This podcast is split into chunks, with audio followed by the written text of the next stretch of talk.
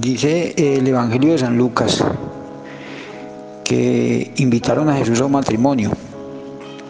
Pues él asistió con María y, con sus discípulos y, con otros familiares. Y pues estaban allí en, la fiesta, que se tornaba como chévere. Y, todos ahí en el, en el bailoteo y todo ese cuento cuando de pronto llegan y, se corre el rumor de que, de que no había vino, de que se había acabado, entonces que había que terminar la fiesta, porque sin vino como continuaban la fiesta, y van y le cuentan a María. O más bien María se da cuenta, se percata de que, de que hay ese problema. Estaba Jesús allá bailando bien chévere. Cuando se le acerca a María y le dice, mi hijo, que se acabó el vino pero ¿cómo así que se acabó el vino? Y sí, que no hay vino, no puede continuar la fiesta. O sea, que usted no puede hacer algo ahí para que, para que esto se componga. Y Jesús la mira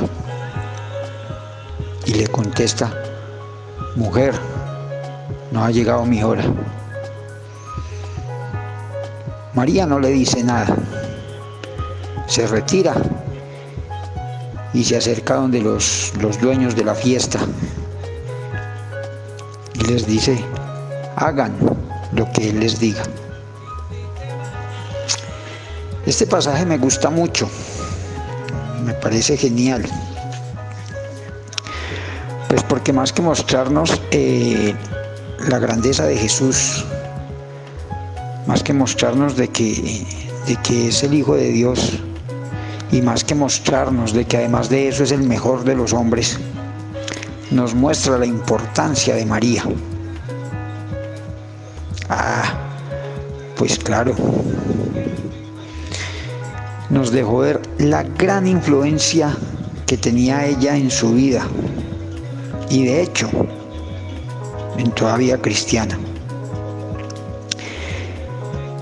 Y pues también marca con resaltador y de color incandescente además la importancia de la mujer como tal en la vida y desarrollo de toda la humanidad.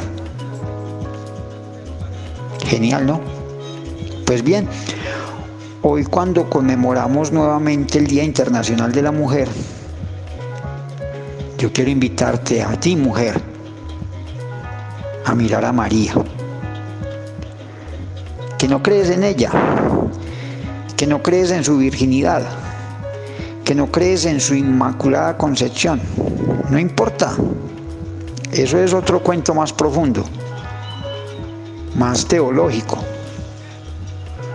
Te invito a mirarla como mujer, como madre, como baluarte de toda una comunidad. Que la mires como modelo a seguir.